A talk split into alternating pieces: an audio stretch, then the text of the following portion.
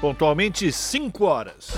Começa agora Jornal Brasil Atual, edição da tarde. Produção em parceria com Brasil de Fato. As notícias que os outros não dão. Movimentos populares, política, direitos humanos, economia, mundo do trabalho, cultura e prestação de serviço. Jornal Brasil Atual. Edição da tarde. Olá, muito boa tarde. Hoje é segunda-feira, dia 26 de setembro, começando uma semana super especial, uma semana de decisão para a gente mudar esse país. Eu sou Rafael Garcia, junto com Cosmo Silva, apresentando mais uma edição do Jornal Brasil Atual. E estas são as manchetes de hoje. Pesquisa FSB-BTG divulgada hoje mostra que Lula cresce mais um ponto e vai a 45% de preferência do eleitorado. O candidato à reeleição, Jair Bolsonaro, permanece estacionado com 35%. E Lula dispara nas intenções de voto em Minas, mostra a pesquisa Genial Quest. A distância entre Lula e o candidato à reeleição, Jair Bolsonaro, subiu de 7 para 12 pontos desde o dia 15 de setembro. E mais de 100 candidaturas se propõem a formar a bancada da educação e ciência. Ex-reitores, professores, pesquisadores e lideranças sindicais e estudantis se candidatam ao Senado, Câmara e Assembleias para fazer frente à bancada do atraso. Bolsonaro corta a verba do atendimento ao câncer para liberar dinheiro para o orçamento secreto. Justiça derruba sigilo de reuniões de filho de Bolsonaro com Secretaria de Esportes do Distrito Federal. Na prática, a decisão reconhece que governo ibanês descumpriu a lei de acesso à informação para proteger Jair Renan Bolsonaro. Organizações da sociedade civil, movimentos sociais e pesquisadores lançam um manifesto pela criação do Sistema Único de Mobilidade. A proposta consiste em um modelo semelhante ao SUS, integrando os poderes federal, estadual e municipal para que as cidades tenham transportes coletivos de qualidade. Investimentos caem em dívida e dívida pública sobe em 30 anos de privatizações. Venda de empresas públicas não abriu espaço para investimento privado nem pagou dívida. E hoje é o Dia Internacional para a Eliminação Total das Armas Nucleares. E para o secretário-geral da Organização das Nações Unidas, as pessoas estão esquecendo as terríveis lições de Hiroshima e Nagasaki, cidades japonesas bombardeadas no fim da Segunda Guerra Mundial. A maioria dos cubanos votou a favor da legalização do casamento LGBTQIA, em referendo realizado no domingo. O projeto também estabelece aos casais homoafetivos o direito à adoção e acesso a barrigas de aluguel, desde que seja sem fins lucrativos. 5 horas 3 minutos, horário de Brasília. Participe do Jornal Brasil Atual, edição da tarde, por meio dos nossos canais nas redes sociais. facebook.com barra Rádio Brasil Atual. No Instagram, arroba Rádio Brasil Atual. Twitter, arroba RA Brasil Atual ou WhatsApp, o número é 11 968937672. Você está ouvindo? Jornal Brasil Atual, edição da tarde. Uma parceria com Brasil de Fato. Na Rádio Brasil Atual. Tempo e temperatura. E essa semana começou daquele jeito, chuvinha que não para nunca. A tarde desta segunda-feira aqui na capital paulista é de tempo chuvoso e frio. Os termômetros marcam 17 graus neste momento. Essa chuva não dá trégua e continua no período da noite e madrugada. Chuva com intensidade moderada e em alguns pontos essa chuva vem mais forte. A temperatura não muda e fica na casa dos 17 graus durante a madrugada. Em Santo André, São Bernardo do Campo e São Caetano do Sul, segunda segunda-feira fria e de chuva, agora 16 graus. Na região do ABC Paulista, essa chuva vai continuar no período da noite e da madrugada com intensidade moderada. A temperatura não muda e continua na casa dos 16 graus na madrugada. Tarde chuvosa e gelada em Mogi das Cruzes. Agora os termômetros marcam 15 graus. Na região de Mogi das Cruzes também tem previsão de chuva. Os períodos da noite e madrugada serão de tempo fechado chuvoso. Chuva com intensidade moderada a forte. E tem alerta de temporal. A temperatura fica na casa dos 16 graus na madrugada. E em Sorocaba, região do interior de São Paulo, a tarde desta segunda-feira também é de chuva, agora 19 graus. O período da noite na região de Sorocaba será nublado e também tem previsão de chuva. Chuva com intensidade moderada forte e não se descarta chance de temporal. A temperatura fica na casa dos 17 graus na madrugada. Logo mais eu volto para falar como fica o tempo nesta terça-feira. Na Rádio Brasil Atual. Está na hora de dar o serviço. São 5 horas e 5 minutos. Vamos saber a situação do trânsito aqui na cidade de São Paulo. A CT, que é a Companhia de Engenharia de Tráfego aqui da capital, informa que neste momento são 44 quilômetros de lentidão em toda a cidade de São Paulo. As regiões que apresentam maiores índices de lentidão sul com 12 quilômetros, norte e oeste, respectivamente, com 9 quilômetros de lentidão. E Rafael, aqui na Avenida Paulista eu percebo que está chovendo. E o trânsito, como está aqui na Avenida Paulista? Pois é, Cosme e ouvintes, apesar dessa chuvinha, o trânsito surpreendentemente está fluindo bem em ambos os sentidos, até o momento. Mas isso não significa que dentro de, sei lá, 40 minutos. Ou 30. Ou 10, as coisas podem modificar. Mas por enquanto, trânsito livre no sentido da consolação, trânsito livre no sentido da do paraíso. E lembrando aos ouvintes da Rádio Brasil Atual que hoje, por conta do rodízio municipal, não podem circular no centro expandido veículos com placas finais 1 e 2. E agora vamos saber a situação do metrô aqui na cidade de São Paulo. O metrô informa que todas as linhas operam em situação de tranquilidade para os passageiros, nenhum problema, mesmo com esse tempo chuvoso que fez hoje o dia inteiro na cidade de São Paulo.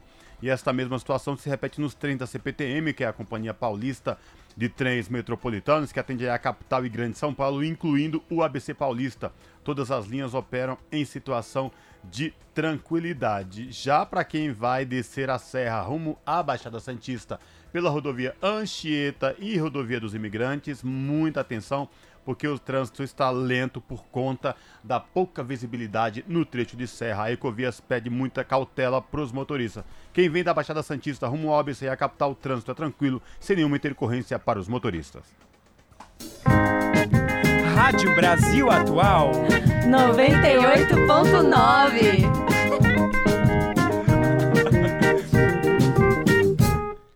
As músicas que as outras não tocam, as notícias que as outras não dão.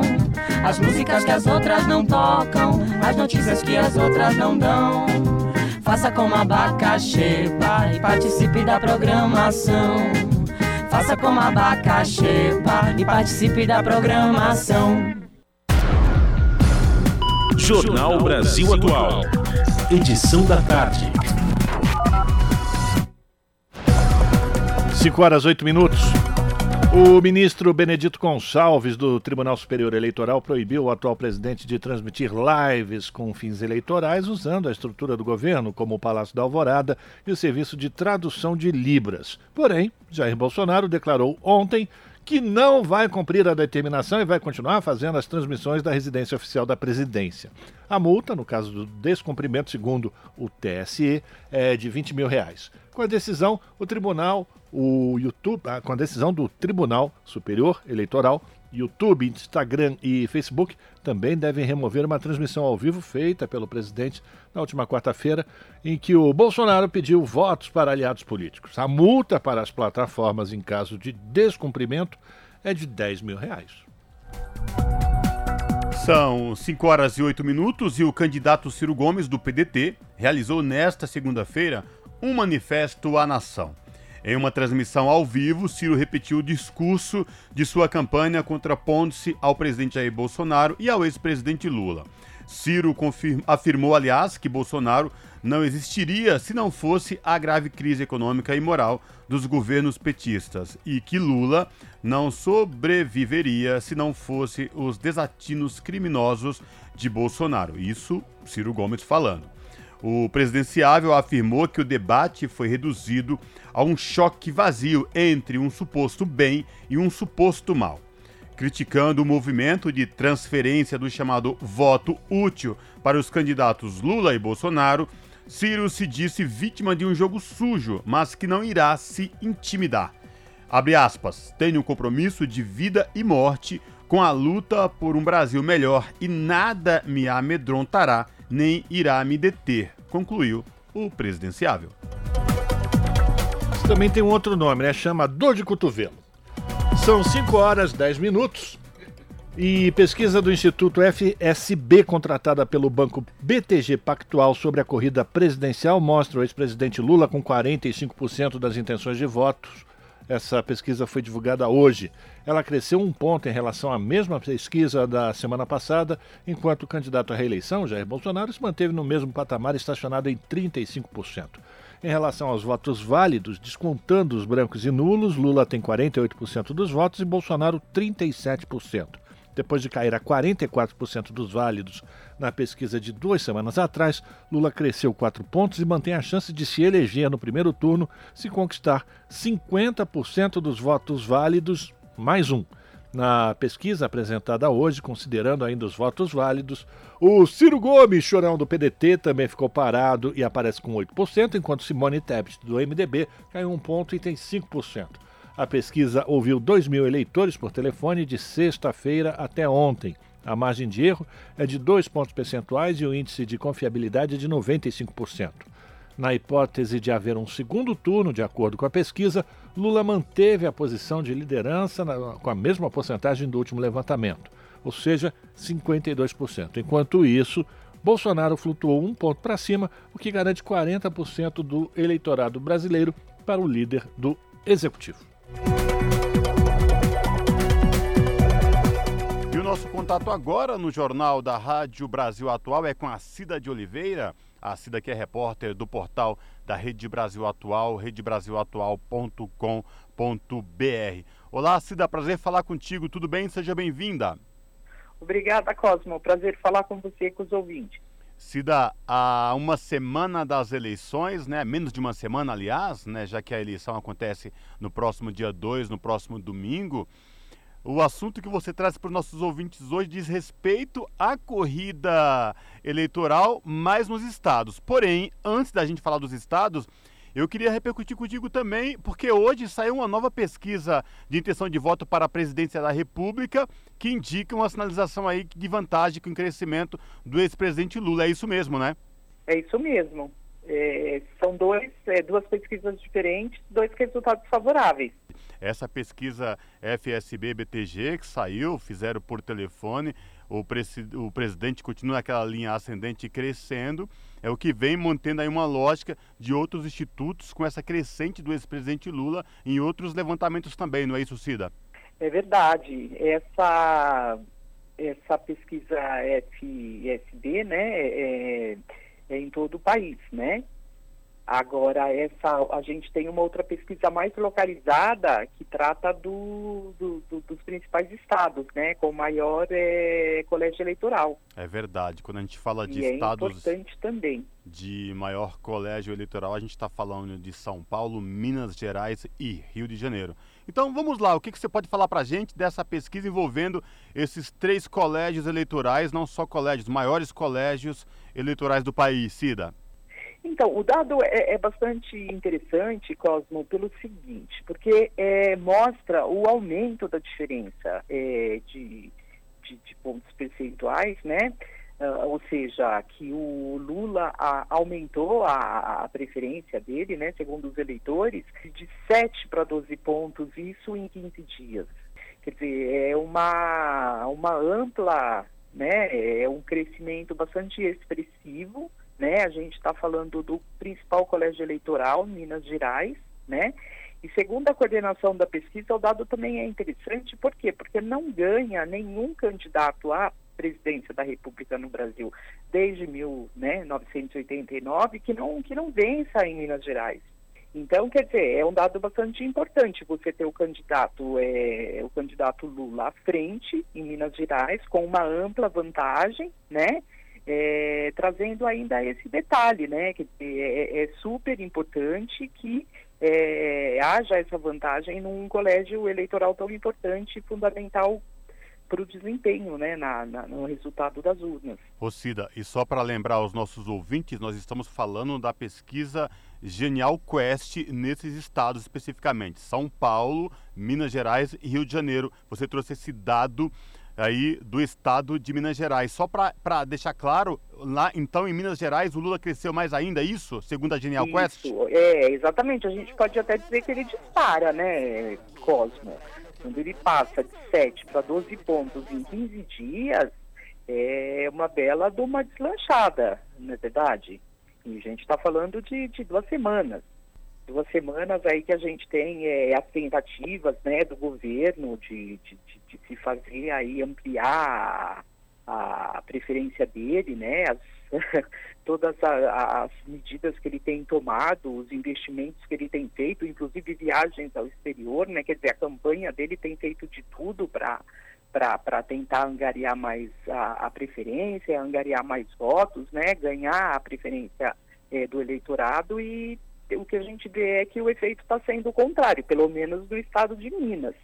Agora, a, essa mesma pesquisa, Cosmo, ela traz um outro dado interessante, que é o seguinte, é que havia, havia uma tendência de é, equilíbrio entre a... É, equilíbrio não, vamos dizer, de redução aí da distância né, entre o, o, o Lula e o Bolsonaro em São Paulo. Só que essa tendência, ela foi interrompida né? Quer dizer, então, embora haja um, um empate técnico é, dentro da margem de erro no estado de São Paulo é, e também no Rio de Janeiro, quer dizer que é, é, também uma tendência aí meio que, né, que não deve se confirmar até o dia da eleição, né? Quer dizer, o, o Bolsonaro deve é, estabilizar né, com essa preferência é, abaixo da, do, do, do, candidato da coligação Brasil da Esperança.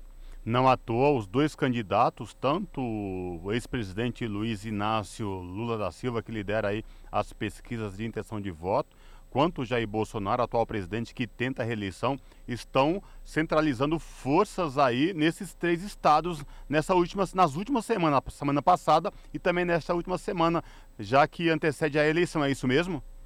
É verdade, Cosmo. Tanto que o candidato Lula, ele é, nem participou é, do debate no SBT justamente para focar em atos, é, em atividades é, voltadas aqui para a região sudeste, né? Para centrar um pouco de energia nesse último, nesses últimos é, momentos né, da campanha é, mas lembrando que, embora ele tenha é, centrado os esforços aqui na região sudeste, os eleitores de, do Lula e apoiadores é, na região nordeste têm feito campanhas extraordinárias. Né? Há de se lembrar que nesse fim de semana, por exemplo, em diversas cidades é, do interior do Nordeste, de diversos estados nordestinos, é, aconteceram grandes atos com grandes multidões na rua, com carros, com muita música, com muita dança.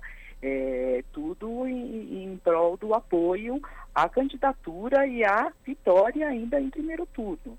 Sim, é isto vem chamando muita atenção porque nessas últimas duas semanas esta possibilidade de vitória em primeiro turno vem se intensificando aí campanhas, né, e várias personalidades se engajando em favor do voto útil. Cida, só para deixar claro nossos ouvintes aqui no Jornal da Rádio Brasil Atual. Então, essa pesquisa Genial Quest, divulgada para a presidência da República nos estados São Paulo, Minas Gerais e Rio de Janeiro, os três maiores colégios eleitorais do Brasil, mostram em Minas o ex-presidente Lula com a vantagem aí quase que é, o dobro de intenção de voto nessa mudança, né, que foi de 7 para 12 pontos. São Paulo numericamente à frente, mas é, o que é considerado um empate técnico, mesma situação do Rio de Janeiro, é isso mesmo? Exatamente, Cosmo. E lembrando aqui aos nossos ouvintes da Rádio Brasil Atual que todas essas informações o nosso ouvinte ele pode adquirir no site da RBA, da redebrasilatual.com.br, que tem trazido aí uma cobertura extensa sobre a corrida presidencial e também a corrida nos estados, a intenção de voto nos estados e particularmente nos três maiores colégios eleitorais do Brasil: São Paulo, Rio de Janeiro e Minas Gerais. Cida, obrigado por falar com os nossos ouvintes aqui no Jornal da Rádio Brasil Atual, edição da tarde. Se cuide, espero falar contigo em uma próxima oportunidade, viu? Abraço. Abraço para você e para os ouvintes. Falamos aqui com a Cida de Oliveira, no jornal Brasil Atual. Você está ouvindo? Jornal Brasil Atual, edição da tarde. Uma parceria com Brasil de Fato. Agora, 5 horas 20 minutos, no Jornal Brasil Atual, a gente continua falando sobre a, as perspectivas nessa semana que é decisiva para o futuro do Brasil. A gente vai conversar agora com o professor Pedro Fassoni Arruda, cientista político e professor da Pontifícia Universidade Católica, também conhecida como PUC São Paulo. Muito boa tarde, professor Pedro. Prazer recebê-lo aqui no Jornal Brasil Atual. Olá, boa tarde, prazer. Junto comigo aqui, professor Cosmo Silva. E então vamos começar fazendo uma avaliação com o senhor, professor, diante desse quadro que vai se desenhando, como se já foi dito, como uma maré né, é, na candidatura do ex-presidente Lula, que vem crescendo, vem subindo, e a possibilidade real de acontecer a decisão já na votação de primeiro turno no dia 2 de abril, ou de, de outubro. Oh, meu Deus! Dia 2 de outubro é muita ansiedade, professor. O senhor acredita que isso poderá realmente acontecer? É, isso pode, né? Já tem uma tendência aí de é, migração de votos, né? Chamado o, o voto útil, né? Que os eleitores de alguns candidatos sem chance de vitória já estão transferindo, né, logo no primeiro turno, aí, a sua intenção de voto é, para o ex-presidente Lula. O Bolsonaro não cresce nas pesquisas, permanece ali estacionado. E o Lula, cada semana, vem crescendo um ou dois pontos percentuais, embora seja é, dentro ainda do limite da margem de erro dos institutos, mostra que é, cresce cada vez mais a possibilidade de uma vitória já no primeiro turno. Né? Então, tá tudo, os, os, institutos colocam aí é, 50%, um pouco mais ou um pouco menos do, do número de votos válidos. Né? Então, a expectativa é grande ali no comitê da campanha eleitoral. Professor Pedro Fassoni Cosmo falando, tudo bem? Boa tarde para o senhor. Olá, Prof... Cosmo, boa tarde. Boa tarde. Professor, a, o, o, as campanhas parece que meio que deixaram de lado a região Nordeste, por conta de tudo que a região Nordeste, uh, ex-presidente Lula, as intenções de voto lá são muito altas. É, uhum. é possível afirmar que eles, por por a região sudeste concentrar os três maiores colégios eleitorais do país, São Paulo, Rio de Janeiro e Minas Gerais, que essas duas candidaturas nesta última semana vão centrar é, forças nesses, nesses três estados da região sudeste e mais, para tentar um tentar levar no primeiro turno e o outro prorrogar para o segundo turno? É, sem dúvida. Tanto é que as principais mudanças nessas últimas semanas aconteceram justamente nesses três estados da região sudeste. Né? Então, o voto do eleitor é, do Nordeste, que é o segundo maior colégio eleitoral do Brasil, parece bem consolidado, né? Então, é, os eleitores aí não mostraram aí é, disposição de mudar é, o seu voto. O Lula está bem à frente do Bolsonaro, com mais do que o dobro das intenções ali é, naquela região. Então, a disputa vai aqui para o Sudeste, né? E é onde o Bolsonaro tenta reverter, né? Porque é, sem perdendo para o Lula, né? Nos três estados mais importantes, embora por uma margem pequena, mas o fato é que isso não é o suficiente, né? Uma, uma vitória por uma pequena margem na região sudeste ainda não é suficiente para compensar a desvantagem que Bolsonaro tem ali é, no nordeste do Brasil. Então vai ficar bastante é, acirrado aqui em São Paulo, né? O Lula também está fazendo é, bastante comício, evento de campanha, principalmente no estado de São Paulo, né? E, e é onde também o, o Bolsonaro tinha vencido é, quatro anos atrás e hoje ele vê aí seus eleitores cada vez mais abandonando o barco. Professor Rafael novamente falando, hoje a gente acordou com a informação que parecia ser bombástica, o pré-candidato, o candidato Ciro Gomes, é, convocando todos para acompanharem um manifesto à nação. E quando a gente vai ouvir o que o Ciro tem a dizer, é mais do mesmo o que muita gente é, qualificou como quase como uma linha auxiliar do bolsonarismo, ou tentando ganhar do Bolsonaro aqueles eleitores que são descontentes com ele, como se fosse um Bolsonaro com verniz que, é que o senhor avalia desse posicionamento do candidato Ciro Gomes? O senhor acredita que a candidatura dele continua desidratando de uma forma que, inclusive, os próprios candidatos a deputado do seu partido tendem a abandoná-lo para conseguir, é, pelo, pelo menos, a reeleição para os seus cargos parlamentares? Como é que o senhor vê a postura do PDT e a do Ciro Gomes nessa corrida eleitoral, nesse final de, de, de campanha para o primeiro turno?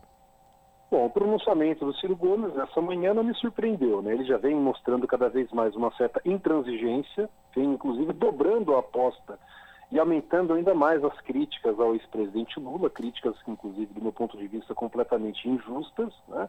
E uma grande parcela aí do o PDT não é um partido é, é muito coeso, como já demonstraram algumas votações importantes no Congresso Nacional. Alguns parlamentares chegaram até a votar a favor da contra-reforma trabalhista. Né?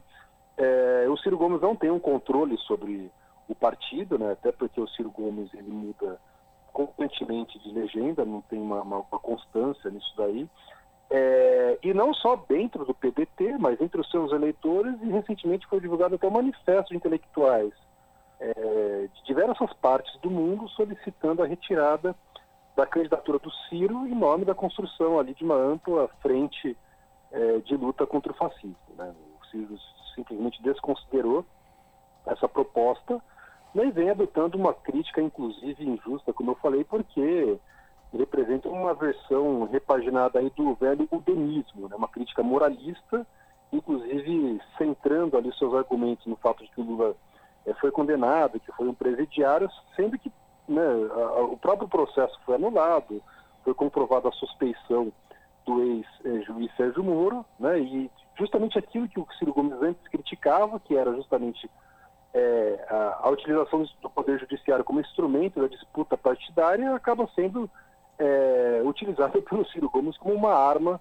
na sua tentativa de desconstruir a imagem do ex-presidente Lula, mas como a gente está tá observando nas pesquisas de opinião pública, parece que o tiro sai pela culatra. Né? Então, é, o Ciro Gomes tenta se colocar como alternativa tanto ao Lula quanto ao Bolsonaro e acaba, no final das contas, não agradando nem a esquerda nem a direita. Pois é, eu queria aproveitar esse ponto que o senhor falou sobre esses manifestos de intelectuais, de professores, inclusive com ex- é, Nobel da Paz, né? se colocando como defensores uhum. da democracia, e Ciro Gomes diz que esses posicionamentos refletem uma postura fascista de esquerda. Que raios é isso, professor? É, pois é, né? ou seja, defender justamente que o eleitor seja livre para votar de acordo com a sua consciência, para mudar o seu voto, enfim, nada disso para o Ciro Gomes parece ser democrático, que é uma, uma grande contradição. É óbvio que ninguém está obrigando os eleitores a votar. Né? Estão tentando argumentar, mostrando justamente quais são as desvantagens da manutenção da candidatura do Ciro Gomes, tudo isso com base no argumento democrático. Né? E ele fala que isso é, um, aliás, né, a própria expressão fascismo de esquerda é uma contradição em termos, isso não existe. Né? O, o fascismo é sempre é, de direita, um movimento é, que justamente surge para eliminar né, todos os, os, os, movimentos de questionamento da, da, dominação, sindicatos, trabalhadores, setores progressistas, enfim. Né? Então não existe fascismo de esquerda e o, e o, e o Ciro Gomes aí ele acaba, na verdade, é, é, até mesmo repetindo algumas palavras de ordem aí da extrema-direita, né? o que é lamentável. Professor, estamos, ah, quer dizer, eh, estamos conversando aqui com o professor Pedro Fassoni Arruda, que é cientista político e professor da PUC São Paulo. Professor, Cosmo falando outra vez, eu li nas suas redes sociais, no seu Facebook mais particularmente, um texto onde o senhor falava, sabe por que Ciro nunca será presidente? Porque uhum. ele é o candidato de si mesmo. E aí, lá no final do texto, o senhor fala: escrevi esse texto em, 2000, em 2019, mas continua bem atual. Nesse texto, o senhor fala dessa questão que o Ciro, o Ciro passou por várias legendas partidárias, não tem por trás movimentos sociais que o consolide, enfim, não projeta isso para frente. É isso mesmo? Continua dessa mesma forma? E mais, professor, vou além disso.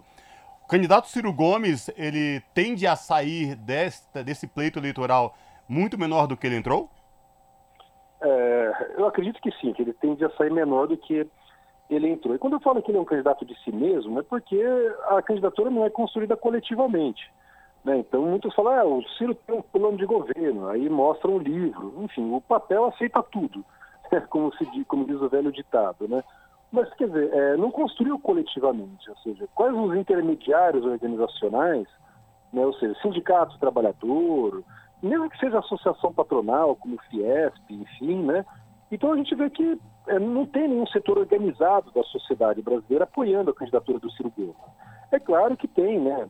É, o apoio é, é, disperso e atomizado de, de segmentos da, da sociedade brasileira, mas isso não é suficiente, né? Porque, principalmente na reta final, quando precisa realmente de uma militância combativa, de cabos eleitorais, né, de uma estrutura bem organizada, com capilaridade, com um partido estruturado, com diretórios é, pelo país inteiro. Então, o Ciro Gomes não conta com isso. Então, ele tem esse projeto aí, enfim, mas não foi construído coletivamente. Né? Então, é, é, é, muito difícil acreditar que ele possa representar aí, né? e até ele fala assim, vou lançar um manifesto à nação, né? E, na verdade, está falando ali para um número de eleitores que é cada vez mais reduzido a cada eleição. Né? Então, as pesquisas mostram que ele vai ter um desempenho muito aquém daquilo que, daquele que ele teve é, quatro anos atrás, né? mas isso é, é, já se esperava, né? É, porque ele já vem, na verdade, há muito tempo, deixando muito claro que não tem qualquer tipo de aproximação com o, PT do ex-presidente Lula.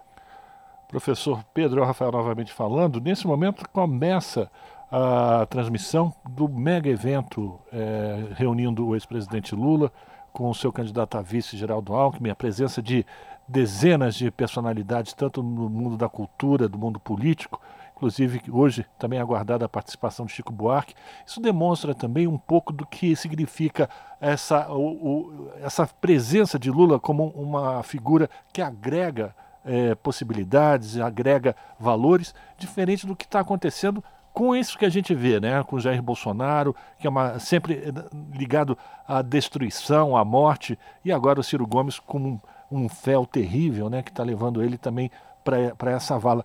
Queria que o senhor falasse sobre a sua expectativa para essa semana final de campanha. O senhor acredita que esse movimento do Lula de esperança, de retorno a um país que seja mais justo, vai ser vencedora contra os retrocessos que são colocados pelas outras candidaturas e que efetivamente no dia 2 de outubro a gente vai, é, ou no dia 3 de outubro, a gente vai amanhecer com um, um país melhor? Bom, eu acredito que o Bolsonaro não tem qualquer possibilidade de vencer essa eleição, né? É, se tudo permanecer é, é como está, né? Com relação à candidatura do ex-presidente Lula, pode-se até fazer algumas críticas, inclusive, até por conta da, dessas alianças que fez, né? É, principalmente mais à direita, ao centro do espectro político, né? Isso daí, né? É, durante o começo da campanha, inclusive, muitos dentro do próprio Partido dos Trabalhadores eram contrários a uma aliança com o ex-governador Geraldo Alckmin. Mas, de qualquer maneira, né, é importante sempre levar em consideração que a gente está numa situação é, é, excepcional, né? Enfim, é, na verdade, os dois únicos candidatos com alguma chance de vitória são Lula e Bolsonaro. As chances do Bolsonaro são cada vez menores, inclusive, né? E ele vai tentar, muito provavelmente, né? É, alguma atitude desesperada, a gente não sabe o que, né? Uma declaração, alguma é, é, denúncia não comprovada, enfim, né? Então a gente pode também do Bolsonaro é, esperar alguma coisa, né? E temos que estar preparado também para isso, para reagir, para defender justamente a lisura do pleito, a transparência das urnas eletrônicas e que a vontade do eleitorado seja respeitada nas urnas. Né? Muito provavelmente, né, eu acho que com essa tendência que se verifica nas últimas semanas, é, de migração dos votos, de um número cada vez mais maior de eleitores, é, é, decidindo por um voto útil, crescem as chances do Lula de uma vitória no primeiro turno. Isso lembra muito, inclusive, a disputa em 2002. Né? Os institutos ali colocavam o Lula com também 50% dos votos válidos, um pouco mais, um pouco menos, e acabou não levando naquele momento. Né? É, mas agora a situação é completamente diferente, até porque o Bolsonaro apresenta uma taxa de rejeição muito elevada, né? então, de rejeição muito elevada. Então eu acredito que agora, aquilo que falta ao Ciro Gomes né, que é uma militância combativa, que é um partido bem estruturado, conta com uma máquina azeitada, enfim, então pode justamente fazer a diferença nessa reta final da campanha e conquistar aquele pouco número de votos que falta para vencer no primeiro turno. Jornal Brasil Atual, edição da tarde, está conversando com Pedro Fassoni Arruda, que é cientista político e professor da PUC São Paulo.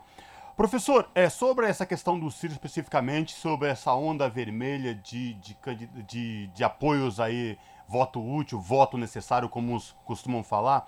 Mas o que eu quero questionar o senhor é, no, é sobre o PDT especificamente. Nesse anúncio do Ciro hoje pela manhã, eu não vi particularmente a presença do presidente nacional do, do PDT junto a esse anúncio.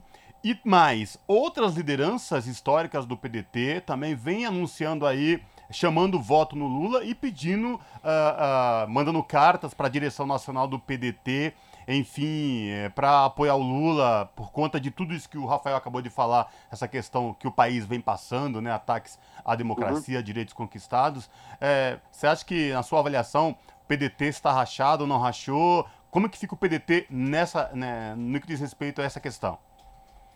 É, o PDT está, de fato, é rachado, né? E assim, a gente vê que, por exemplo, o Ciro Gomes não agrega, né? Tanto é que, por exemplo, os candidatos é, aos governos estaduais é, pelo partido não conseguem decolar nas pesquisas, como tem acontecido aqui em São Paulo, inclusive. Né? Então ele não consegue puxar votos, eu falei que ele é o candidato de si mesmo, né? Ele não consegue o apoio nem mesmo do seu próprio partido, imagina dos outros é, setores organizados é, da sociedade brasileira. Mas isso também não é um fenômeno exclusivo do PDT, né? Professor, do próprio PMDB também. Né? Professor, desculpa cortá-lo. A, candidata Simone Tebet, ela reclamou é, no, no, no, primeiro debate ali entre os candidatos e as candidatas que é, caciques do seu próprio partido estavam declarando voto no Lula logo no primeiro turno. No Nordeste, por exemplo, muitas lideranças do PMDB, como é, Renan Calheiros e Onício Oliveira, já optaram aí por um voto no Lula um apoio né, ao, ao, ao ex-presidente Lula logo no primeiro turno.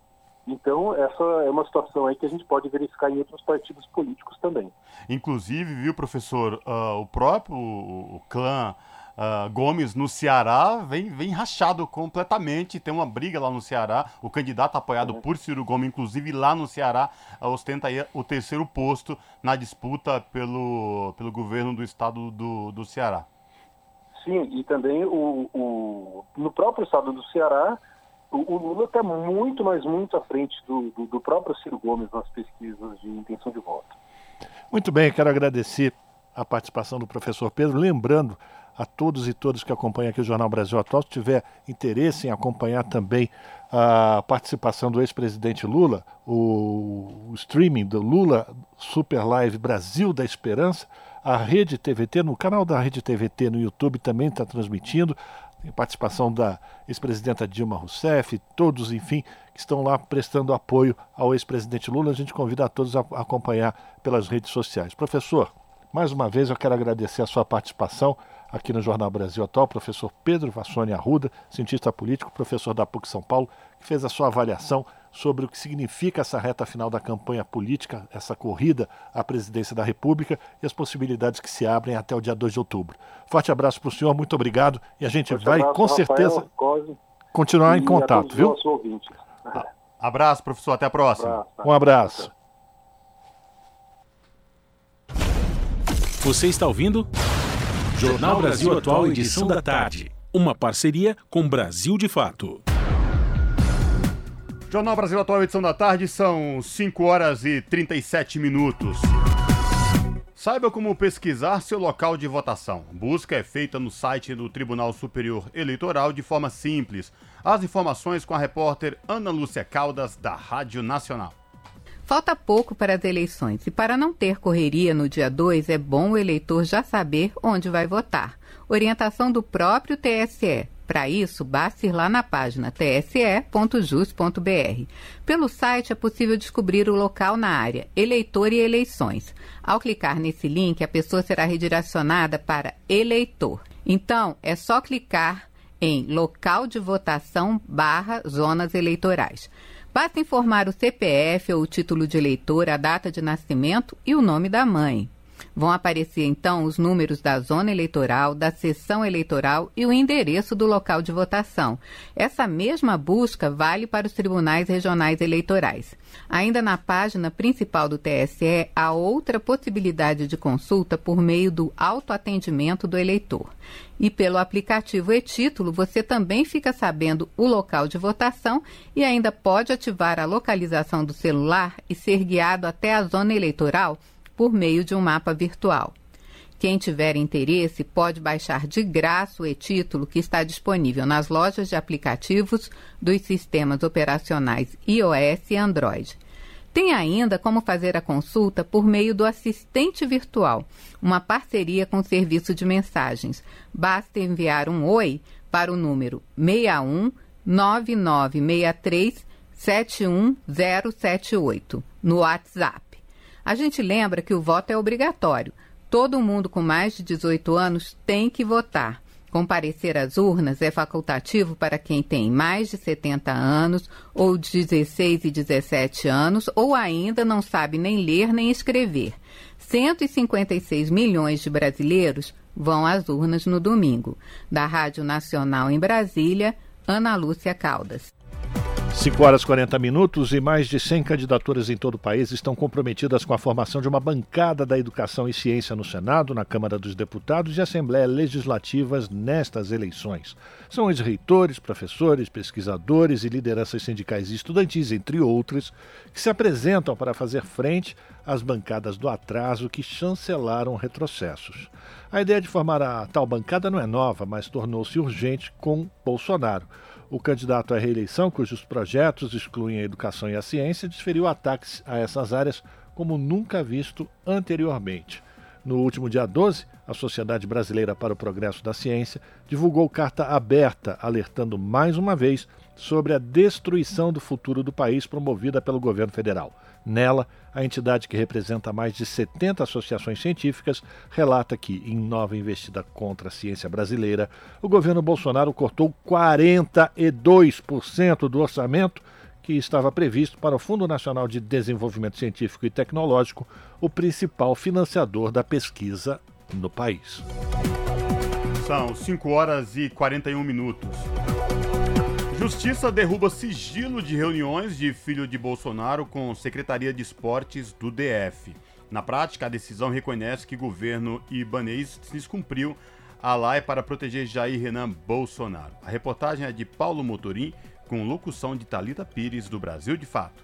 A Justiça do Distrito Federal determinou que a Secretaria Distrital de Esportes e Lazer derrube o sigilo das reuniões da pasta com a participação do filho mais novo do presidente, Jair Renan Bolsonaro. A decisão obriga o governo Ibanês Rocha, do MDB, a revelar as motivações e o conteúdo das reuniões realizadas com Renan Bolsonaro na secretaria desde 2019. A Justiça também retirou o sigilo dos registros de entrada e saída do filho do presidente no prédio da secretaria e os nomes de outros participantes do encontro. A suspeita é que as reuniões com a gestão ibanês envolvam as atividades de uma empresa da qual Jair Renan é sócio e é alvo de investigação pela Polícia Federal. Na prática, a determinação judicial reconhece que o governo do Distrito Federal descumpriu a lei de acesso à informação. O processo foi movido pelo servidor público federal Marivaldo Pereira, que é candidato a deputado distrital pelo PSOL nas eleições de outubro. Marivaldo ingressou com ação na Justiça após ter um pedido de acesso à informação negado no sistema eletrônico do governo do Distrito Federal. Em entrevista ao Brasil de Fato, Marivaldo disse que recebeu com alegria a decisão proferida nesta semana. Então, eu recebi com muita alegria porque é a justiça tentando fazer valer a lei de acesso a informações. O governo Bolsonaro tem um histórico de ataque à lei de acesso a informações, que é uma conquista do governo Lula, uma conquista do governo Dilma, uma conquista da democracia brasileira que vem sofrendo uma série de ataques pelo governo Bolsonaro e também aqui no governo do Distrito Federal. E esse ataque que o Ibanês faz à lei de acesso a informações tem como objetivo proteger os filhos do presidente da República. A Secretaria de Esportes do Distrito Federal justifica a decisão de não prestar informações sobre as reuniões de Renan Bolsonaro pelo fato dele não ser uma pessoa pública. E também afirma que a divulgação das informações relativas a ele podem colocar em risco a segurança do Estado e o próprio presidente da República. De acordo com Marivaldo, autor da ação, a justificativa da pasta não se sustenta e esconde o real motivo: proteger a família do presidente. Se você pegar a série de ataques que a lei de acesso a informações vem recebendo recentemente, a maioria delas tem como objetivo esconder alguma coisa da família Bolsonaro. E isso não é diferente nesse caso, uh, e dessa vez é o governador Ibanês que está uhum. tentando é, esconder os passos do filho caçula do Bolsonaro na estrutura do governo do Distrito Federal. Então, fico muito feliz que a Justiça é, tenha é, determinado que o GDF forneça essas informações, os registros de entrada e saída do Renan Bolsonaro na Secretaria de Esportes aqui do Governo do Distrito Federal, porque esses registros são públicos. Uhum. Né? São públicos e todo cidadão tem que ter acesso, tem que saber. A uhum. população deve, precisa saber se os recursos que ela paga por meio de impostos estão sendo utilizados para sustentar a empresa de lobby do Jair Renan Bolsonaro. A assessoria de Jair Renan respondeu que não há do que se falar. Em nota, a Secretaria de Esportes do DF disse que prestará informações a partir do momento que forem solicitadas pela Procuradoria-Geral do Distrito Federal. Em agosto, a Polícia Federal afirmou, em um relatório enviado à Justiça de Brasília, que a Agência Brasileira de Inteligência, a ABIN, atrapalhou o andamento de uma investigação envolvendo Jair Renan Bolsonaro. De acordo com o documento, um agente da ABIN, flagrado numa operação da PF, admitiu que recebeu a missão de levantar informações de um episódio relacionado ao filho do presidente e o seu preparador físico, Alan Lucena, alvos de um inquérito da PF. De São Paulo, da Rádio Brasil de Fato, com reportagem de Paulo Motorim, Talita Pires.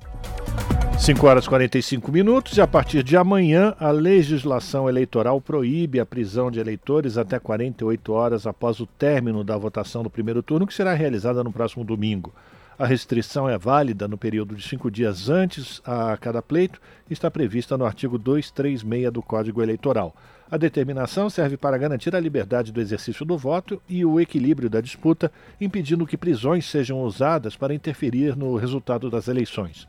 As regras só não se aplicam nos casos de crime em flagrante, desrespeito a salvo-conduto ou em casos de sentença condenatória por crime inafiançável, como, por exemplo, racismo e tortura.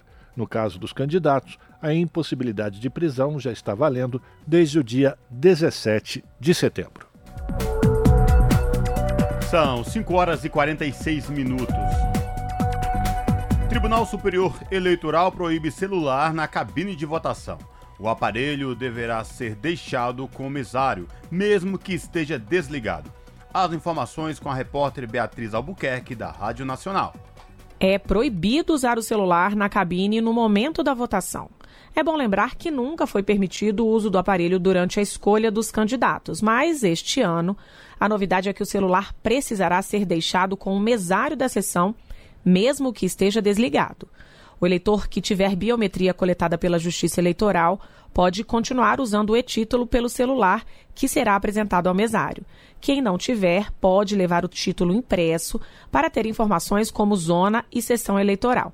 Mas o que não pode faltar é um documento oficial com foto.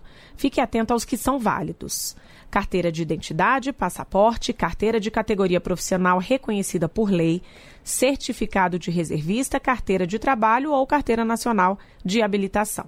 As certidões de nascimento ou de casamento não valem como prova de identidade na hora de votar, porque não tem foto. Então, se você fez o recadastramento biométrico, pode votar apenas com o e-título, desde que a via digital apresente sua fotografia. Quem ainda não fez o recadastramento vai ter que apresentar um documento oficial de identidade com foto. Isso tudo é uma maneira que o TSE tem de garantir o sigilo do voto. De toda maneira, como serão escolhidos cinco candidatos, é permitido escrever num papel uma cola com o nome e número para cada cargo. O TSE deu algumas dicas de como não se confundir na hora da votação. É importante checar a ordem dos candidatos na urna eletrônica, que será assim: deputado federal, quatro dígitos, deputado estadual ou distrital, cinco dígitos, senador, três dígitos, governador, dois dígitos e presidente da República, dois dígitos. Quando o eleitor digitar o número correspondente ao candidato para aquele determinado cargo, aparecerá na tela a foto, o número, o nome e a sigla do partido do candidato. Se precisar fazer alguma correção, basta apertar a tecla laranja Corrige e digitar novamente. Se as informações estiverem corretas, o eleitor deve apertar a tecla verde Confirma e só assim o voto é registrado. Da Rádio Nacional em Brasília, Beatriz Albuquerque. Esse é o Jornal Brasil Atual, edição da tarde. Uma parceria com Brasil de Fato. 5 horas e 49 minutos. Investimentos caem e dívida pública sobe em 30 anos de privatizações. Venda de empresas públicas não abriu espaço para investimento privado nem pagou a dívida. Vamos acompanhar a reportagem de Vinícius Konchinski com locução de Talita Pires. Há pouco mais de 30 anos, durante a gestão do então presidente Fernando Collor, do PTB, o governo brasileiro lançava o Programa Nacional de Desestatização, um robusto plano de privatizações, que, aliás, ainda existe. Naquela época, com o país em processo de redemocratização e precisando crescer, a venda de grandes empresas públicas era apresentada como uma dupla solução Passados todos esses anos, vendidas estatais estratégicas como a Vale do Rio Doce e a Telebrás, é possível dizer que as privatizações não serviram a nenhum dos objetivos propostos. A dívida pública brasileira é maior do que quando era quando o PND foi lançado em 1990, e o investimento, tanto público como privado, é menor do que há 30 anos. Segundo dados oficiais compilados pelo Observatório de Política Fiscal da Fundação Getúlio Vargas, em 1990 o Brasil investia mais de 20% do produto interno bruto. Desde que as privatizações começaram, com a venda da Uzi Minas em 1991, a taxa de investimento oscilou, mas nunca atingiu os 21%. Em 2013, durante o governo da então presidenta Dilma Rousseff, a taxa de investimento chegou a 20,91. Desde então, caiu e fechou 2021 em 19,17. Quando o Programa Nacional de Desestatização foi lançado, economistas liberais argumentavam que, ao vender as empresas, abriria-se espaço para que o investimento privado modernizasse as estatais. As vendas arrecadariam recursos que seriam usados para o pagamento da dívida pública, e assim sobrariam verbas para a construção de escolas, hospitais, estradas e etc. Os números, porém, mostram que não foi isso que aconteceu. Além do investimento federal nunca mais ter alcançado o patamar de 1990, a dívida brasileira aumentou.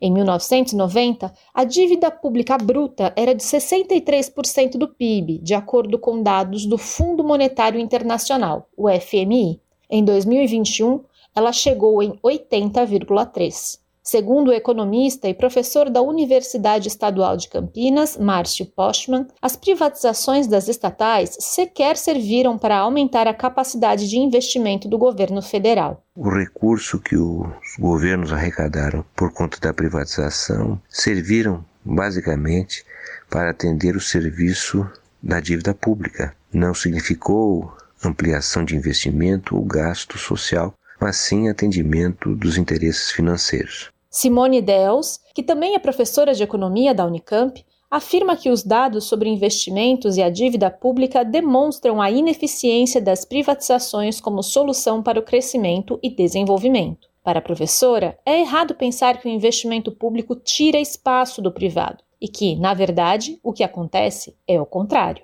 Isto, inclusive, tá, depende de uma articulação adequada entre o Estado e o mercado, e não da saída do Estado tá?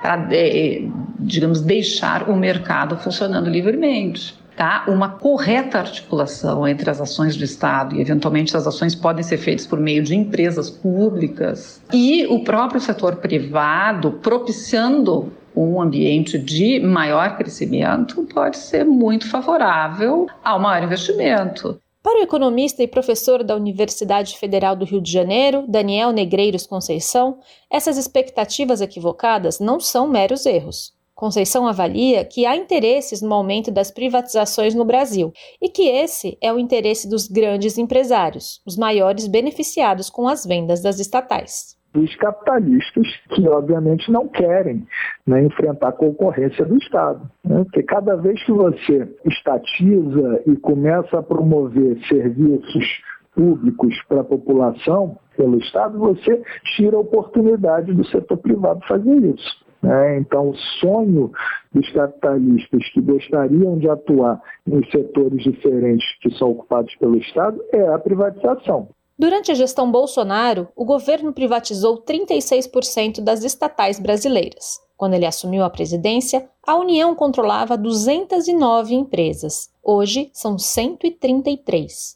A última privatização relevante realizada foi a venda do controle da Eletrobras, maior empresa de energia da América Latina. A operação também ocorreu porque, segundo o governo, possibilitaria o crescimento de investimentos da companhia. No entanto, a privatização ocorreu enquanto países como França e Alemanha discutem repatriar empresas de energia para garantir a soberania nacional. A economista Simone Deos ainda avalia que a ordem do dia é tratar de estratégia e de segurança ao se falar de privatização. O Brasil está na contramão, ele está surdo e cego ao que está acontecendo no resto do mundo. Tá? Porque agora a questão no resto do mundo não é mais a globalização, é uma espécie de desglobalização por tudo que aconteceu na pandemia e pela guerra da Ucrânia, com todos os seus desdobramentos aí em termos de energia e produção de alimentos. De São Paulo, da Rádio Brasil de Fato, com reportagem de Vinícius Konchinski, Talita Pires.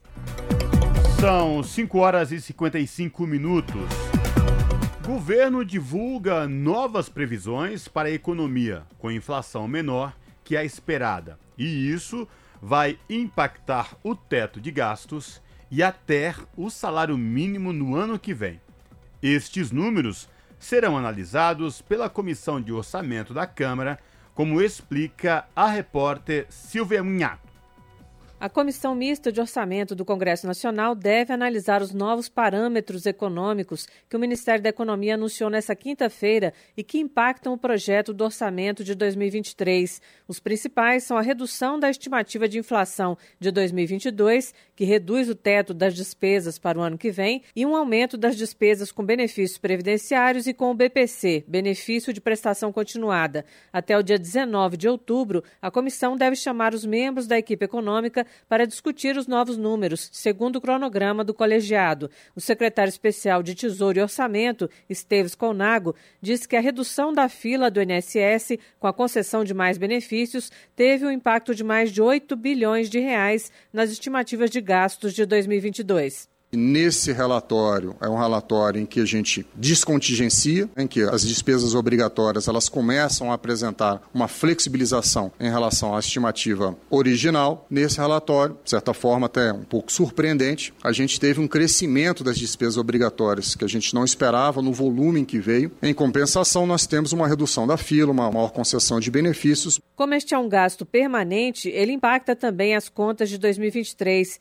Por causa disso, o governo também anunciou um corte extra de 2,6 bilhões de reais no orçamento de 2022, aumentando o bloqueio de despesas em 10,5 bilhões. Ainda não foram divulgadas as áreas afetadas. O corte é necessário porque, apesar de as receitas estarem aumentando, o governo tem que cumprir a emenda constitucional do teto de gastos, que estipula um limite anual para as despesas. Na prática, apesar de o teto ser de 1,68 trilhão de reais em 2022, existem várias despesas fora do teto, como o Auxílio Brasil, por meio de outros dispositivos legais. Dessa forma, apesar de todas essas deficiências de recursos, o país deve registrar este ano o primeiro superávit desde 2014, ou seja, receitas maiores que despesas, em torno de 13,5 bilhões de reais, segundo o Colnago.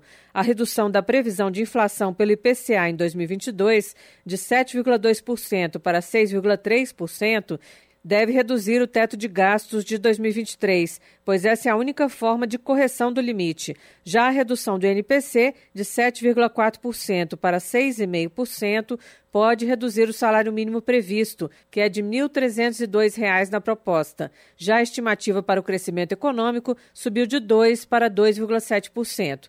Questionado sobre as medidas provisórias que adiaram repasses de recursos para o setor cultural e reduziram a previsão para ciência e tecnologia, Conago disse que o Congresso aprovou mudanças que mexem com o orçamento em curso. Nós entendemos a importância do setor, entendemos o pleito, mas é importante que se olhe também para a capacidade do orçamento a absorver essas obrigações. Então é muito difícil absorver as obrigações de uma hora para outra no orçamento. O orçamento não tem essa flexibilidade. Apesar dos cortes anunciados, Ainda em setembro, decreto editado pelo governo possibilitou o desbloqueio de parte das emendas de parlamentares no orçamento de 2022. Segundo o secretário, o orçamento é uma peça viva e é preciso ver as prioridades dia a dia. Pelo cronograma divulgado pela Comissão Mista de Orçamento, o objetivo é votar o relatório do orçamento de 2023 até o dia 12 de dezembro. O plenário votaria o projeto até o dia 19 de dezembro. Da Rádio Câmara de Brasília, Silvia Minhato. A pluralidade de ideias e a informação confiável nunca foram tão necessárias. Você que gosta do conteúdo jornalístico produzido pela Rádio Brasil Atual e pela TVT tem uma missão muito importante: dar o seu apoio para que nossa voz continue cada vez mais forte. Jornalismo independente, com responsabilidade com a notícia e com a democracia, só é possível com a participação e o apoio popular. Acesse o site catarse.me/tvt faça a sua assinatura e nos ajude com sua contribuição. Rádio Brasil Atual e TVT. Compromisso com a notícia. Compromisso com você. Pontualmente, 18 horas. Rádio Brasil Atual. Para sugestões e comentários, entre em contato conosco por e-mail redação@jornalbrasilatual.com.br ou WhatsApp DDD 11 96893 7672. Acompanhe a nossa programação também pelo site redebrasilatual.com.br.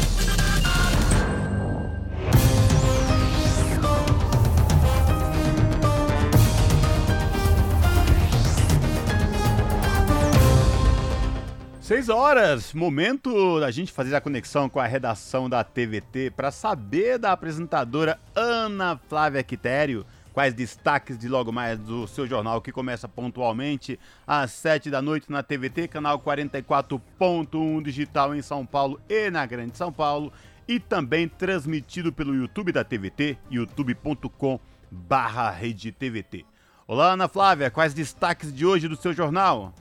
Olá, Cosme Rafa, uma excelente segunda-feira a vocês e a todos os ouvintes da Rádio Brasil Atual. E vamos aos destaques da edição de hoje, desta segunda-feira, aqui no seu jornal. O IBGE vai passar a pesquisar no mês que vem questões sobre teletrabalho e novas formas de trabalho mediadas pela tecnologia.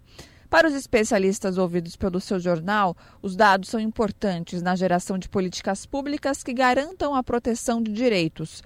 O trabalho remoto realizado fora da empresa, para quem não sabe, é diferente do trabalho que utiliza plataformas digitais, caso dos entregadores de aplicativo.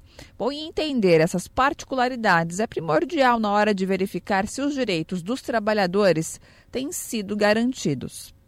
Outro assunto, em Mauá, na Grande São Paulo, a passagem de ônibus custa R$ 5,10.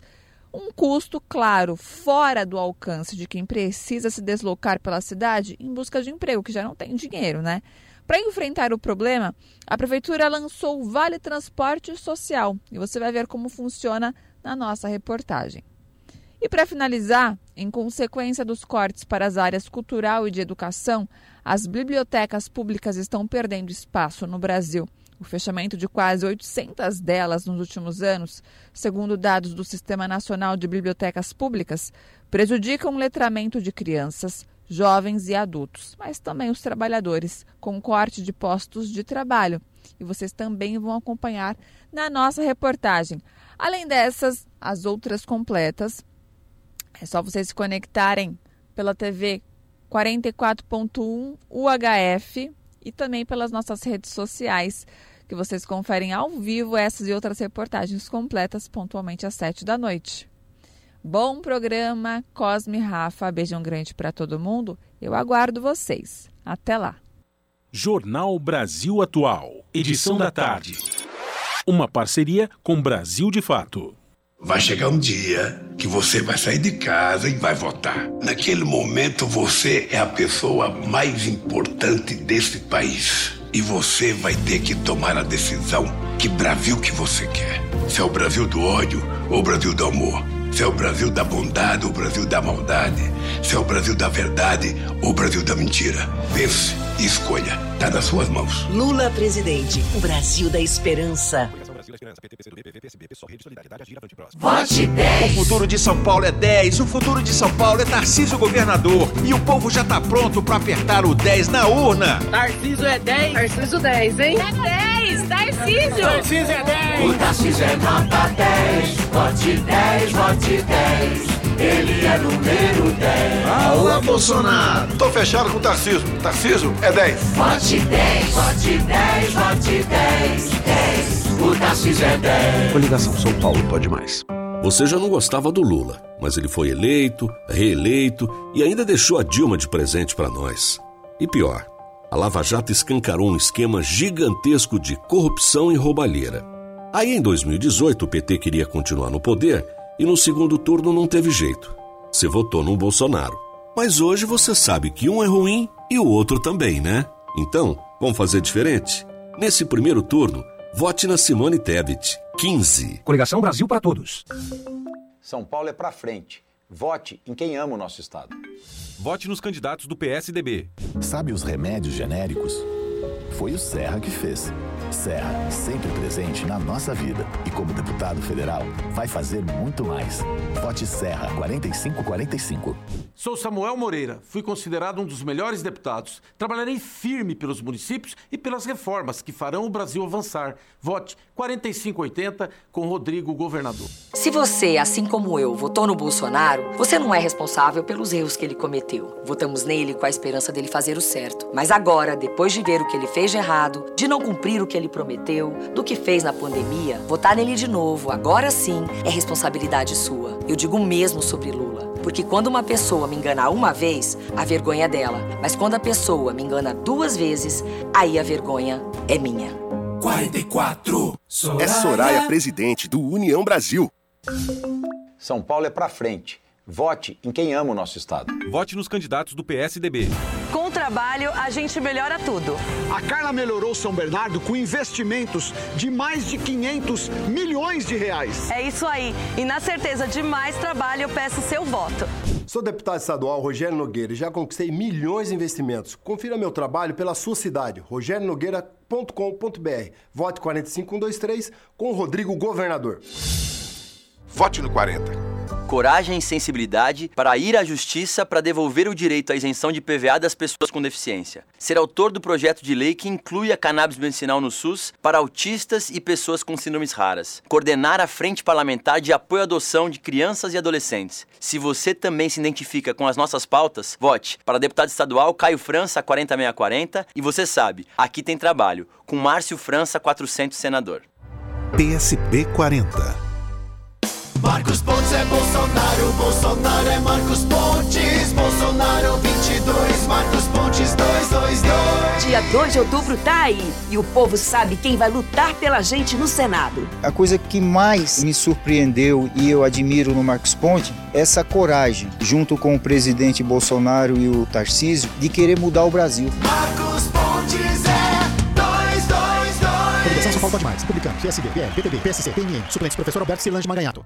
Eu sou o Rodrigo, o novo governador. O que, que você faz quando tem uma dúvida? Checa no Google, né? Vai lá, dá um Google no meu nome, Rodrigo Garcia. Você vai descobrir que eu tô há 27 anos trabalhando por São Paulo. Trabalhei com cinco governadores diferentes. Casei com a minha primeira namorada, a Lu. Tenho três filhos. Você vai ver também que eu tenho quatro cachorros, dois coelhos e um gato. E lá em casa, todos convivem muito bem. Eu tô aqui para proteger São Paulo dessa guerra política que só atrasou o Brasil. Então vai, dá um Google aí.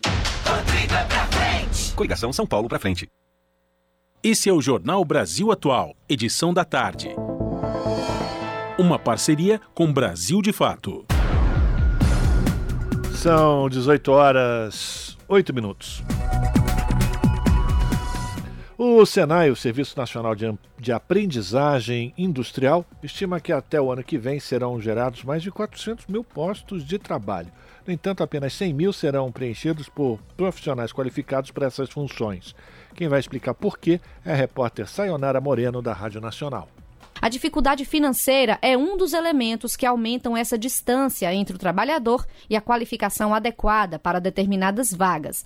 Mas existem instituições e entidades que pensam em formas de qualificar as pessoas quase sempre de graça. Um exemplo é o Senai, que oferece cursos com durações que variam de 20 horas a um ano.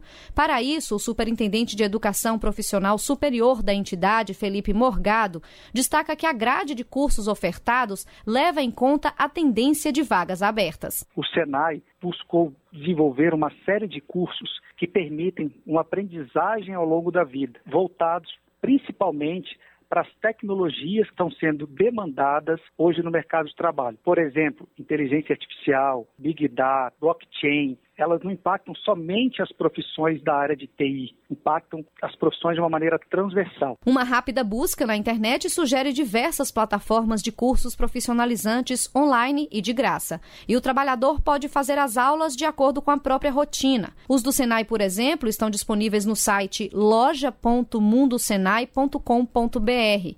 Ao fim de cada curso, o certificado acaba sendo um passo mais próximo de uma vaga de emprego. Felipe Morgado cita as áreas de maior busca por profissionais qualificados. Nesse momento, as áreas da construção civil, a área de alimentos e também a área da tecnologia da informação e comunicação estão ligadas à indústria, são as áreas que estão mais contratando, mas para isso precisa ter domínio e experiência nessas tecnologias que estão sendo muito demandadas no mercado de trabalho. O superintendente do Senai também menciona outro ponto importante. Hoje em dia não basta apenas se manter atualizado e desenvolver somente competências técnicas. É preciso se capacitar capacitar para as competências socioemocionais, cada dia mais requisitadas. Da Rádio Nacional em Brasília, Sayonara Moreno. São 5 horas, não, são 6 horas e 10 minutos. Eu estou aqui emocionado. Acabou de sair, gente, o resultado da IPEC, a pesquisa mostrando que o ex-presidente Lula registra agora 48% e o Bolsonaro 31%. Essa Rafael, pesquisa, pois não? Esse novo levantamento agora do IPEC sinaliza que o ex-presidente Lula oscilou um ponto para cima. É isso mesmo, né? Exatamente. Essa pesquisa foi realizada entre os dias 25 e 26 de setembro. Tem uma margem de erro que é de dois pontos para mais ou para menos, mas importante, né, Cosmo e ouvintes, que acompanha aqui o Jornal Brasil Atual, é que é, um, é, é, uma subida constante. Né? O Lula vem crescendo um ponto, um ponto, um ponto, um ponto, um ponto, mas vem crescendo constantemente a, a sua taxa de, de, de votação em todos os levantamentos feitos desde a semana passada. Isso já é perceptível é, em todos os levantamentos. O crescimento do ex-presidente Lula, é, em detrimento de Jair Bolsonaro, ele estagnado, né? E, e parece que agora o, de, o, detalhe é o Ciro Gomes que oscilou para baixo, é isso? Sim, o Ciro Gomes agora apresenta 6%, ele tinha 7% na pesquisa anterior. A Simone Tebet continua com 5%, a Soraya Tronic também 1%. O Felipe Dávila é que agora tem 1%, antes ele não tinha nada. A Vera do PSTU, Léo Pericles do Unidade do, da UP, o Padre Kelmon, a Sofia Manzano, o Constituinte Emael, todos eles com zero, branco e nulo 4%, antes eram 5% na pesquisa anterior, não sabe, não respondeu 4%. Mas o fundamental aqui, Cosmo Silva, é que nos votos válidos, Lula começa a aparecer ou descolar da margem de erro. Ele está com 52% dos votos válidos, enquanto Bolsonaro apresenta 34%. Então é um movimento de crescimento contínuo, o que pode levar a gente a ter a esperança que no dia 2 de outubro essas eleições terminem pra valer. Você está ouvindo? Jornal Brasil Atual, edição da tarde. Uma parceria com Brasil de Fato. Jornal Brasil Atual, edição da tarde, são 5 horas, 6 horas e 12 minutos. Organizações da sociedade civil, movimentos sociais e pesquisadores lançaram na última semana um manifesto pela criação do Sistema Único de Mobilidade. A proposta consiste em um serviço nos mesmos moldes do SUS, integrando os poderes federal, estadual e municipal, para que as cidades brasileiras tenham transportes públicos coletivos de qualidade. Conheça mais sobre a iniciativa na reportagem de Júlia Pereira. No Dia Mundial Sem Carro, celebrado na última quinta-feira, organizações da sociedade civil, movimentos sociais e pesquisadores lançaram um manifesto pela criação do Sistema Único de Mobilidade. Segundo o documento, que conta com 145 assinaturas, a sugestão é que o sistema integre as esferas federal, estadual e municipal, tanto para financiar como para gerir o serviço com ampla participação popular nos mesmos moldes do SUS, o Sistema Único de Saúde, e do SUAS, o Sistema Único de Assistência Social. O coordenador do Programa de Mobilidade Urbana do Instituto Brasileiro de Defesa do Consumidor, Rafael Calabria, explica que hoje os principais responsáveis pelo transporte coletivo brasileiro são os municípios, que muitas vezes não possuem capacidade técnica e financeira para fazer a gestão da melhor forma. Por isso, a mobilidade urbana costuma ficar na mão de empresas privadas, que dependem das tarifas pagas pela população para manter os serviços. Com a criação do Sistema Único de Mobilidade, os poderes federal e estadual também seriam integrados no funcionamento do transporte coletivo, o que, segundo Rafael, resultaria na melhoria dos serviços. A proposta é a gente ter uma estrutura de governo né, interfederativa, com União, estados e municípios, organizada e coordenada, né, integrada, para apoiar e promover as políticas de mobilidade nas cidades. Então, né, a realidade hoje é que as prefeituras fazem isso completamente sozinhas. Né, os estados operam outros sistemas, né, os metropolitanos principalmente. Então, não há uma integração, quase, salvo exceções, nenhuma integração. E a ideia é ter uma coordenação né, integrar mais sistemas de redes nas áreas urbanas, né, regiões metropolitanas integradas, unificadas, é, apoio e diretrizes federais né, para apoiar estados e municípios e, uh, com isso, unificar, reduzir tarifas e, principalmente com o papel federal, aumentar muito a capacidade de investimento de custeio. E assim também abaixar muito as tarifas mantendo e até melhorando, né, principalmente, a qualidade. O manifesto pela criação do Sistema Único de Mobilidade nasceu como resposta da sociedade civil aos problemas que o transporte coletivo brasileiro apresenta, como os preços altos das tarifas pagas pela população para utilizar os ônibus, trens e metrôs. Segundo o levantamento da Associação Nacional das Empresas de Transportes Urbanos, só o estado de São Paulo concentra 53% dos reajustes das passagens feitos entre novembro de 2021 e fevereiro deste ano. As tarifas de ônibus subiram em 31 cidades do estado no período, tanto na região metropolitana como no interior. São Bernardo do Campo, no ABC Paulista, teve reajuste de 7,4%, por exemplo. Já em Amparo, o aumento foi de 17,6%. Paik Duque Santarém, militante do movimento Passe Livre, explica que esses problemas excluem ainda mais a população negra, periférica, as mulheres e pessoas com deficiência. O transporte coletivo hoje ele não é público, ele atende a interesses privados.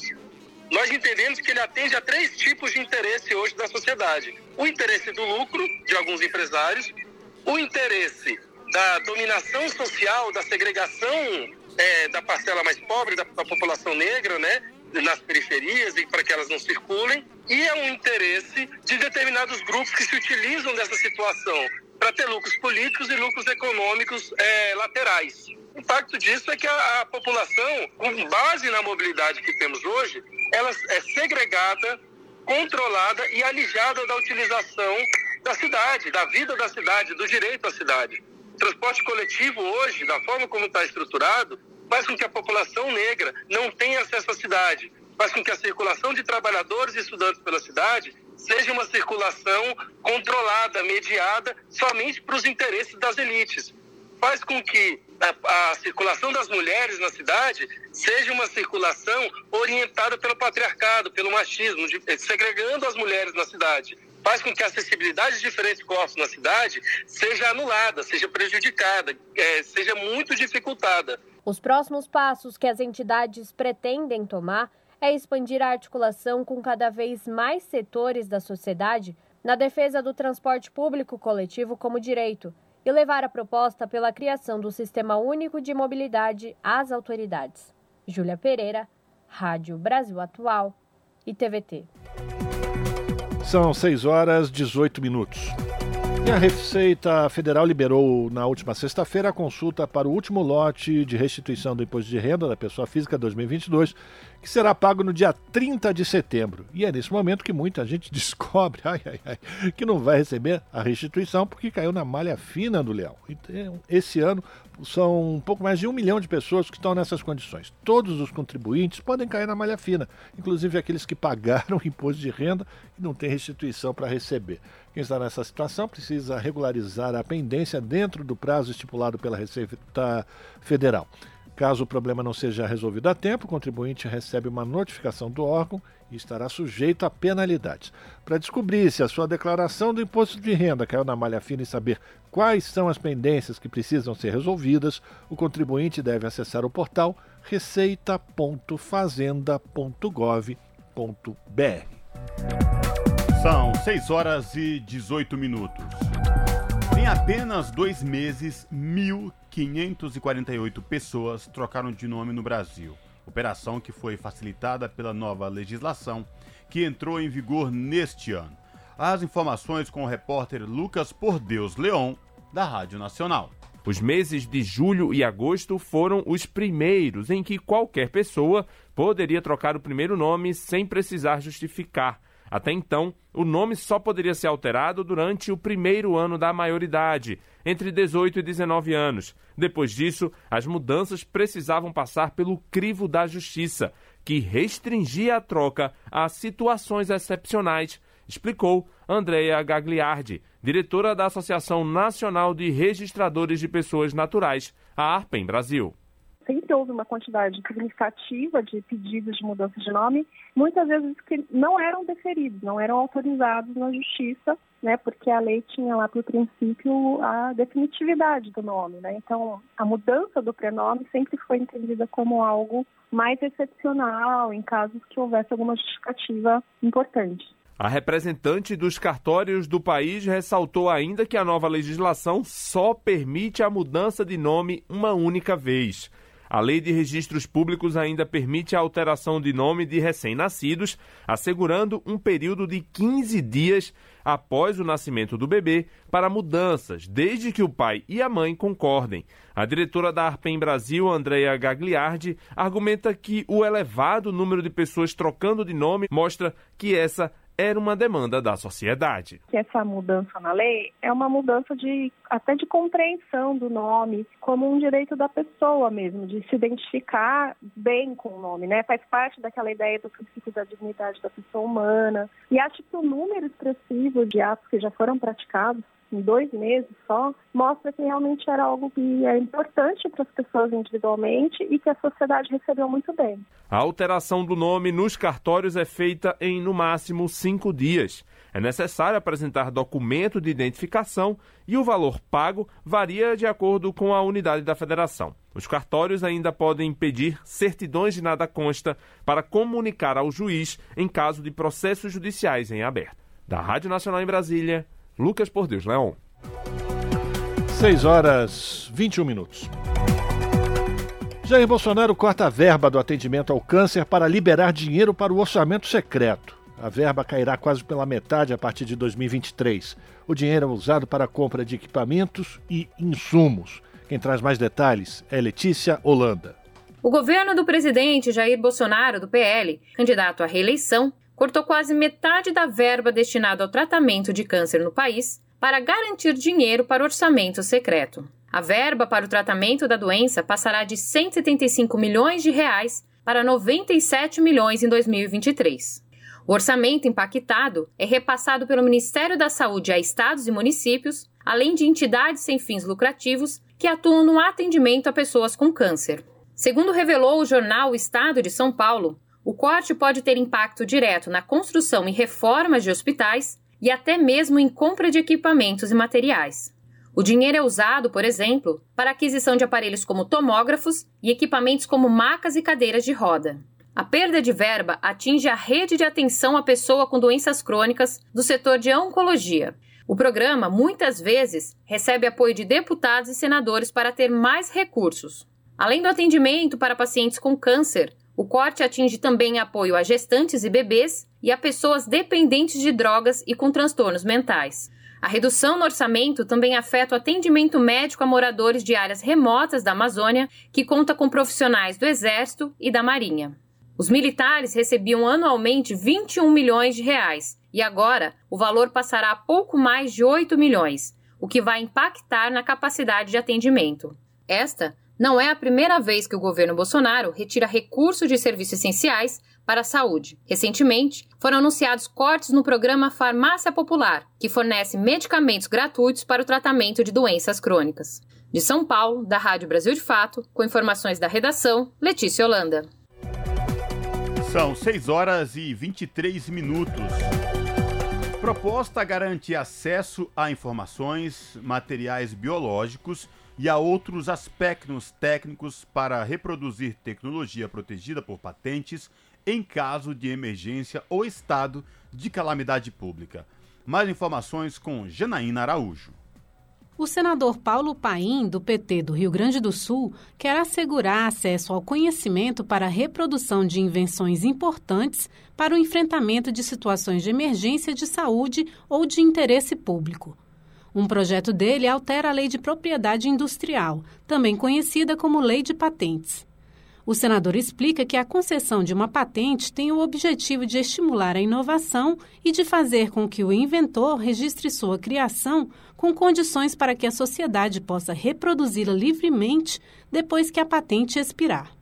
Mas Paulo Paim argumenta que muitas vezes os pedidos de registros não são redigidos de forma explícita, o que impede a reprodução das invenções. Apresentei o PL 2505 para obrigar o compartilhamento das informações e amostra dos materiais biológicos essenciais à produção dos medicamentos. A concessão de patente para proteger e estimular as inovações não pode ser uma barreira para a produção e fornecimento em massa de medicamentos e vacinas para a população em caso de emergência de saúde. A vida vida está acima do lucro. Paulo Paim explicou que reapresentou a proposta após o presidente Jair Bolsonaro vetá-la integralmente. O Congresso Nacional deu um importante passo ao aprovar o PL 12 de 2021 de nossa autoria, que foi convertido na Lei 14.200. Permite a quebra de patente de medicamentos e vacinas em caso de emergência de saúde pública, como a causada pelo novo coronavírus. Infelizmente, o presidente da República vetou a parte mais importante do projeto. Considerando todos os subsídios, isenções e compensações que as empresas farmacêuticas já recebem, o senador avalia que compartilhar conhecimento e meios que permitam a melhor forma de reprodução de uma invenção representa uma contrapartida modesta, mas que pode ter um grande impacto positivo na vida das pessoas e na saúde global. Da Rádio Senado, Janaína Araújo. 6 horas e 26 minutos e no Dia Internacional para a Eliminação Total das Armas Nucleares, marcado pela ONU para esse dia 26 de setembro, mostra que o mundo tem mais de 12 mil armamentos deste tipo e, para o secretário-geral da ONU, as pessoas estão esquecendo as terríveis lições de Hiroshima e Nagasaki, cidades japonesas bombardeadas no fim da Segunda Guerra Mundial. Quem vai trazer mais informações direto de Nova York é a repórter Mônica Grayley. O desarmamento não pode ser um sonho utópico. Com essas palavras, o secretário-geral da ONU, Antônio Guterres, iniciou a sua mensagem para marcar o Dia Internacional para a Eliminação Total das Armas Nucleares nesse 26 de setembro. Segundo ele, eliminar esses dispositivos da morte não é apenas possível, é necessário. O fim das armas nucleares é um dos objetivos mais antigos das Nações Unidas e foi o assunto da primeira resolução aprovada na Assembleia Geral da organização. De acordo com a ONU, o mundo ainda tem mais de 12.700 armas nucleares. Guterres ressaltou em sua mensagem que no mês passado, na décima Conferência de Revisão das Partes do Tratado de Não Proliferação de Armas Nucleares, os países chegaram perto de um consenso sobre um resultado substantivo.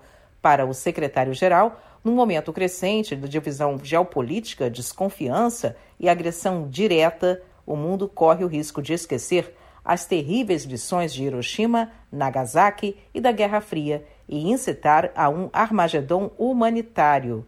O líder das Nações Unidas pediu a todos os estados que usem as vias de diálogo, diplomacia e negociação para aliviar as tensões e reduzir os riscos de um confronto nuclear. Antônio Guterres disse que o que precisa ser feito agora, de forma mais ampla, é uma nova visão para o desarmamento nuclear e a não proliferação. Ele citou a proposta que fez com a nova Agenda para a Paz, que exige um desarmamento significativo e o desenvolvimento de um entendimento comum das múltiplas ameaças para que se possa exterminar a ameaça maior de uma guerra nuclear de uma vez por todas. Da ONU News, em Nova York, Mônica Grayle. Na Rádio Brasil Atual, tempo e temperatura. Terça-feira na capital paulista será um dia nublado e chuvoso. Tem previsão de pancadas de chuva com intensidade moderada a forte durante todo o dia. A temperatura máxima será de 22 graus e a mínima de 16 graus. Mesma condição para as regiões de Santo André, São Bernardo do Campo e São Caetano do Sul. A terça-feira será um dia nublado e chuvoso. Chuva com intensidade moderada a forte durante todo o dia. A temperatura máxima será de 21 graus e a mínima de 16 graus. A terça-feira em Mogi das Cruzes também será chuvosa. Tem previsão de chuva com intensidade moderada forte para todo o dia. A temperatura máxima será de 22 graus e a mínima de 16 graus. E em Sorocaba, interior de São Paulo, a terça-feira será de tempo fechado e chuvoso. Pancadas de chuva durante todo o dia com intensidade moderada a forte. A temperatura máxima será de 22 graus e a mínima de 17 graus. Olha, por conta dessa chuva constante, não se descarta pontos alagados ou pontos com deslizamentos de terra. Fica o alerta. Larissa Borer, Rádio Brasil Atual. E a gente termina aqui mais uma edição do Jornal Brasil Atual, que teve trabalhos técnicos dele, Fábio Balbini. Na produção, Juliana Almeida. Na apresentação, Cosmo Silva e Rafael Garcia. Você fica agora com o papo com Zé Trajano e depois, às sete da noite pela TVT, tem o seu jornal. A gente volta amanhã, feliz da vida, para mais uma edição do Jornal Brasil Atual. Até lá!